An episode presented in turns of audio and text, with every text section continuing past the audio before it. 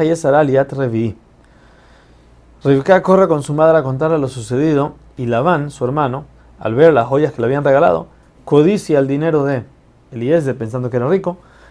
va a buscarlo, le dice no te preocupes, ya yo saqué todos los ídolos de la casa, puedes pasar. En la noche se sientan a comer y Eliezer dice que él no va a comer nada hasta que no cuente todo lo que tiene que decir.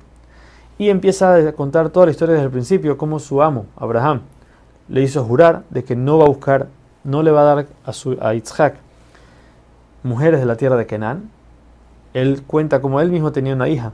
que él quería que se case con Yitzhak, pero Abraham le dijo, mira, tú vienes de Canaán, que fue maldito por Noah después del diluvio, y yo, Hashem me bendijo a mí, entonces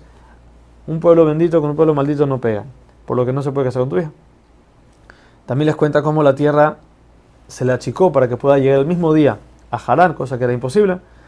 cómo le pide a Rivka que le sirva agua, ella acepta y después le pregunta quién es y le da las ollas. Eliezer en verdad no le había preguntado primero y después le dio las joyas, sino que hizo al revés, porque él estaba seguro, confiaba en Hashem de que si ya le hizo los milagros hasta ahorita, va a seguir haciéndole milagros. Pero como él sabía que Labán y su padre no iban a entender esto, entonces él cambió el orden y le dijo, primero le pregunté y después, entonces le di las joyas.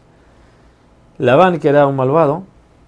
no respetaba a su padre, se adelantó a su padre y entre los dos dijeron que si Hashem, vemos después de todo lo que pasó, que en verdad es todo de Hashem, entonces seguro que ella tiene que casarse con Yitzhak.